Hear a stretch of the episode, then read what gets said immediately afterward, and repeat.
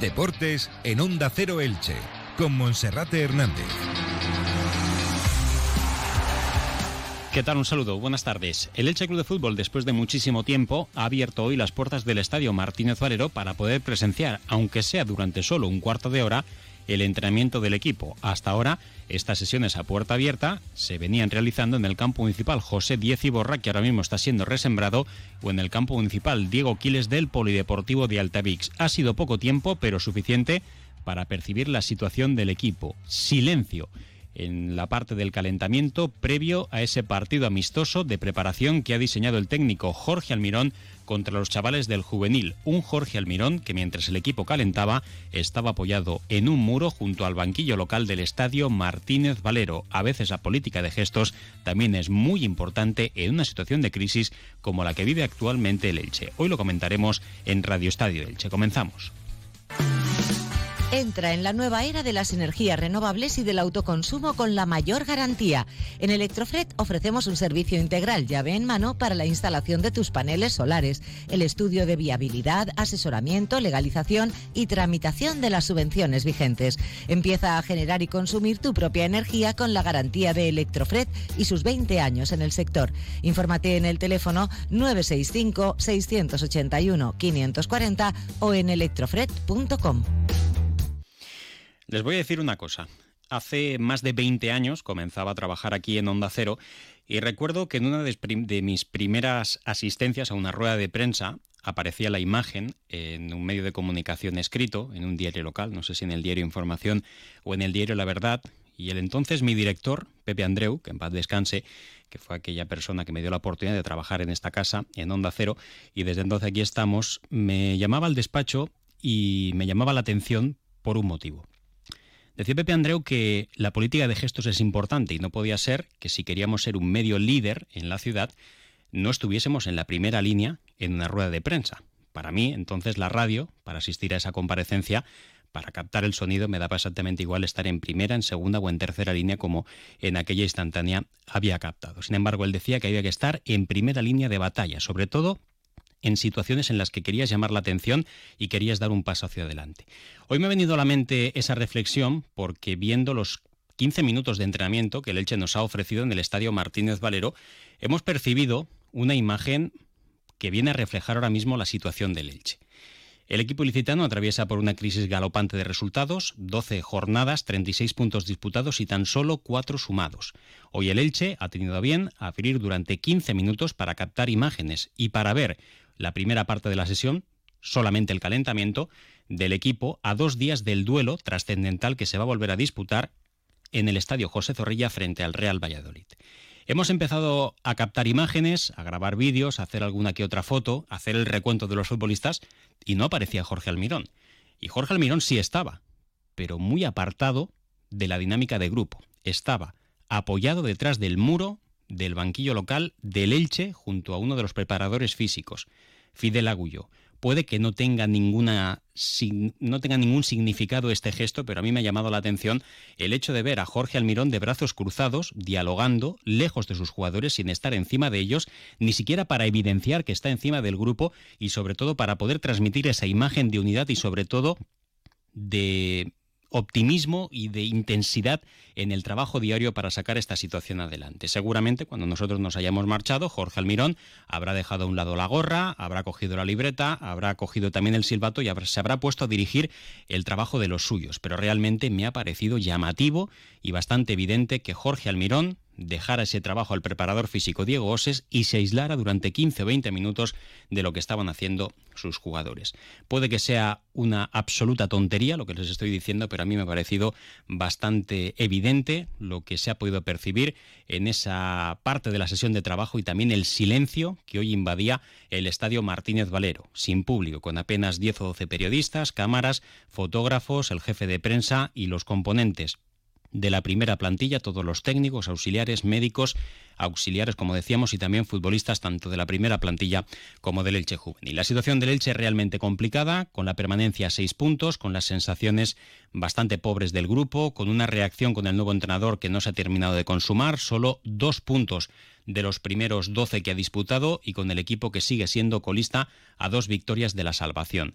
El próximo sábado se visita el Real Valladolid, que en los últimos tres partidos ha logrado dos victorias, y José Rojo Pacheta, que desde la una del mediodía está en la sala de prensa del Estadio de Pucela compareciendo ante los medios, nos ha dejado un titular. Mientras que Jorge Almirón veía como su equipo el lunes perdía frente al Getafe y decía que se había hecho un buen partido y que había tenido chances el grupo para haber conseguido mejor marcador, hoy Pacheta, después de la derrota en Pamplona ante Osasuna por dos goles a cero, decía José Rojo Pacheta que en Pamplona el que se equivocó fue él y que el responsable no son los futbolistas, sino él que no hubo una falta de intensidad, sino que lo que hubo fue una falta de entrenador y que se ha trabajado en los últimos días para sacar esta situación adelante y que lo van a poder conseguir. Un mensaje que evidentemente dista mucho de lo que es Almirón y de lo que es José Rojo Pacheta, que se marchó del Elche tras haber conseguido aquel heroico ascenso a Primera División. Bueno, en el entrenamiento de esta mañana, nada nuevo, la ausencia de los cuatro jugadores lesionados que no van a estar antes del Mundial, los casos de Fidel Chávez, de Javier Pastore, de Fede Fernández y de Elibelton Palacios. Trabajo de entrenamiento ante el equipo juvenil con jugadores mezclados de los tres equipos en edad juvenil y seguramente el técnico Jorge Almirón que habrá ensayado con algunas cuestiones tácticas y también de alineación para el partido de este próximo fin de semana. La plantilla que va a realizar mañana su último entrenamiento, Jorge Almirón comparecerá en rueda de prensa mañana, hoy lo ha hecho José Rojo Pacheta, ha dicho el técnico burgalés que a pesar de que llega alcoholista, es un equipo de primera división trabajado y con experiencia, que hay que llevar mucho cuidado y que ni mucho menos puede haber confianza. Y en ese equipo del Real Valladolid, hasta 11 exfrangiverdes que van a poner las cosas muy pero que muy complicadas. Una pausa y hablamos con el director deportivo del Real Valladolid, con Fran Sánchez. Feria del vehículo de ocasión y nuevo en stock en Toyota Elche. Las mejores ofertas del año solo del 7 al 12 de noviembre. Liquidación de vehículos nuevos en stock y los mejores precios en vehículos de ocasión. Además, entretenimiento para toda la familia. Tendremos música, food trucks, hinchables y muchas sorpresas más. Ven a vernos a Toyota Elche, Avenida de Crevillente 12. Te mereces un Toyota. Saludamos al director deportivo del Real Valladolid, Alex Frangiverde, Fran Sánchez. Fran, buenas tardes. Hola, buenas tardes. ¿Qué tal, Monse? Bueno, pues eh, no tan bien como el Real Valladolid. Si hablamos de lo estrictamente deportivo, en lo personal, espero y deseo que estemos tan bien como, como estás tú. Y bueno, pues una situación, la del partido del próximo sábado en Zorrilla, que va a enfrentar un recién ascendido como es el Real Valladolid ante un Elche colista y que no sé desde tu punto de vista qué sensación te está transmitiendo, Fran, si le ves solución a esta situación que está teniendo uno de tus ex equipos. Sí, bueno, yo creo que, sí que tiene solución. Al final eh, la competición es muy larga, queda mucho todavía. De hecho, este año tenemos la peculiaridad ¿no? de, este parón de, casi dos meses hasta hasta pues, prácticamente principios de, enero, finales de diciembre. Y bueno, yo creo que al final tiene una base de la plantilla parecida al de la temporada pasada, en el cual pues consiguieron una salvación, hicieron una gran campaña y bueno, pues este año cuando entras en dinámicas negativas, eh, es difícil, todo se ve negativo, cuesta quedarse con las cosas positivas y bueno, pues yo que, al final es un club el cual me dio la oportunidad de, empezar a trabajar en el fútbol profesional y, al que le tengo mucho cariño, pues le deseo lo mejor, evidentemente a partir del después de nuestro partido, a partir del domingo, pero bueno, espero que, el Elche pues, vaya para arriba y sinceramente creo que, sí que tiene tiempo para ello. Hmm. Bueno, tiempo hay, pero para ello eh, lo que hay que hacer es reaccionar y conseguir cuanto antes resultados. Pero Fran, desde tu experiencia, tú empezaste en el Elche en primera división en la etapa de Fran Escriba y también de Víctor Horta como director deportivo, luego pasaste por el Granada, un Granada que hizo historia consiguiendo su clasificación para competición europea y ahora estás en el Real Valladolid, al que con tu trabajo y el del resto del club se consiguió el ascenso a primera división. Eh, me gustaría saber desde esa experiencia que ya tienes, de unos cuantos años, si se puede comprender que un equipo que mantiene en un 80-85% la base de la plantilla de la pasada temporada, solo se marchó que se eche de menos a Johan Mojica y se hicieron fichajes interesantes con algunas apuestas económicas importantes como la de Rugger, la de Ezequiel Ponce, Alex Collado, Paul Lirola y todos los que han venido al Elche, si se puede encontrar una lógica a esa situación tan mala que está viviendo ahora mismo el equipo, porque claro, eh, si trabajas y lo haces con la mejor intención y luego te dan estos resultados, pues no sé desde vuestra perspectiva como director deportivo, como secretario técnico, como responsable de la área deportiva, si se puede realmente entender qué es lo que pasa en un equipo para que las cosas se den así.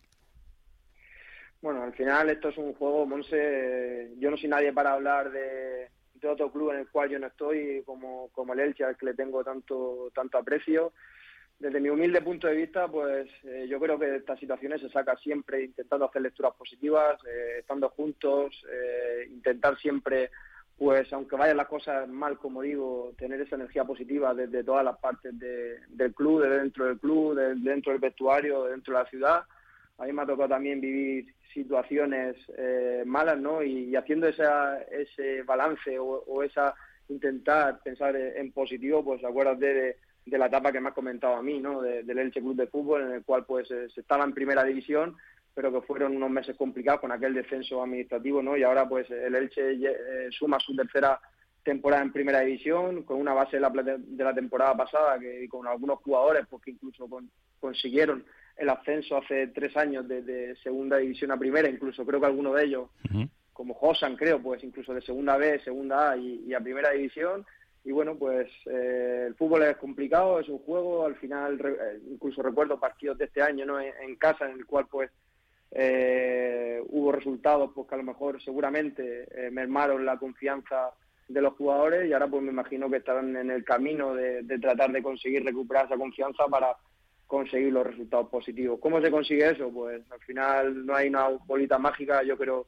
siempre en que estar juntos y en intentar hacer autocrítica desde dentro y corregir errores y, seguir intentándolo creo que, es el camino, ¿no? No, no, no, conozco, no conozco otra forma. Es verdad que cuando vas encadenando eh, palos y resultados negativos, pues todo se ve siempre muy cuesta arriba, pero bueno, eh, sin ir más lejos, pues nosotros sabemos que nos vamos a enfrentar a un equipo muy complicado, que empató fuera de casa contra el Español, que empató contra el Valencia Club de Fútbol en un partido polémico por esa acción que, pues creo que nadie entendió muy bien y, bueno pues nosotros como Real Valladolid pues, intentaremos conseguir los tres puntos pero esperamos un rival muy complicado porque así lo vemos desde, desde fuera no estamos dentro yo no conozco mucho ahora mismo pues qué está pasando dentro eh, estoy centrado en mi club pero desde fuera sí que te puedo decir que respetamos al máximo al Elche Club de Fútbol y esperamos el sábado un partido muy difícil. Bueno, pues que así sea y que gane el mejor. Y si es el mejor para nosotros el Elche, pues bienvenido sea. Y si es para vosotros el Real Valladolid, pues a celebrarlo. Fran, un placer como siempre poder hablar contigo. Mucha suerte en esta temporada. Muchas gracias y suerte a partir del domingo. gracias, Fran. Un saludo. Un abrazo. Bueno, pues hasta 11 ex del Elche en las filas del Real Valladolid como futbolistas Iván Sánchez, Quique Pérez, Sergio León, que suma ya cinco goles, Luis Pérez, que está lesionado, y el uruguayo Lucas Olaza, en el banquillo José Rojo Pacheta, con su segundo, que es el licitano Chema Monzón, también como ayudante técnico está Guillén Galmés, que estuvo en el Elche, y en la dirección deportiva que encabeza nuestro anterior protagonista, Fran Sánchez, se encuentra Iván Martínez Pachu, otro ilicitano, fue capitán del Elche ilicitano, y también el murciano Luis Casas, que también formó parte de aquella secretaría técnica de Primera División en la etapa de Fran Escriba. También han hecho un llamamiento a la afición y también han invitado a todos sus técnicos y scouting para estar en ese partido que es el último como local del Real Valladolid antes del Mundial de Qatar 2022. No habrá presencia de la Federación de Peñas como un viaje organizado, pero sí se han vendido algunas localidades para ese partido. Por tanto, siempre habrá presencia de seguidores franjiverdes, aunque evidentemente la situación no invita demasiado a afrontar este largo desplazamiento. Encarrila tus gastos de transporte y el estrés por el tráfico. Encarrila el medio ambiente y tu salud. Encarrila Elch. Coge el carril bici. Elch 2030. La ciudad verda. Regidoría de Movilidad Sostenible del Ayuntamiento d'Elx. La rutina. Repasemos. Mil megazos los tengo. Precio increíble y para siempre. Lo tengo. 100 euros por cada persona que recomiendo. 50 para cada uno. Lo tengo. Ay. Menos mal que soy Cable World. ¿Y tú eres? Bueno, pues eh, vamos a abrir página polideportiva. Felipe, buenas tardes. ¿Qué tal, Monserrate? Muy buenas. ¿Qué tenemos en el resto de deportes? Bueno, eh, destacar que mañana da comienzo el Campeonato de Europa de Balonmano Femenino, que se va a disputar en tres países con sedes distintas, Eslovenia, Macedonia del Norte y Montenegro. Y hay deportistas de nuestras comarcas que van a estar a las órdenes del petrelense José Ignacio Prades, que es el seleccionador de las guerreras, concretamente la santapolera Lara González y la petrelense Paula Arcos. Además, también las exjugadoras del Club Balonmano Elche Lisa Chapchet y Jennifer Gutiérrez van a estar o están en esa lista de convocadas y van a disputar el Campeonato de Europa con las guerreras. España que está encuadrada en un grupo con Montenegro, Polonia y Alemania y debutará el sábado a las 6 de la tarde contra eh, una de las anfitrionas eh, Montenegro en eh, la capital de Montenegro, Podgorica. Y también destacar Monserrate que el próximo domingo 13 de noviembre se celebrará la cuarta carrera del Mediterráneo Subrace, que es un evento organizado por el Club Deportivo Parres. Las tres ediciones anteriores fueron un éxito y es un evento que recorre la playa de Urbanova, pasa por distintas playas del municipio de Elche y termina en la playa Varadero de Santa Pola. Las inscripciones están abiertas se cierran eh, el próximo miércoles 9 de noviembre. Felipe, muchas gracias. Gracias, hasta mañana. Y recordar también que el domingo 11 de diciembre se va a celebrar una nueva subida al Raco de la Morera, undécima edición, y en este caso todos los corredores que participen y terminen la prueba tendrán una toalla conmemorativa de regalo. Lo dejamos aquí. Momento ahora para la información local y comarcal con David Alberola. Un saludo.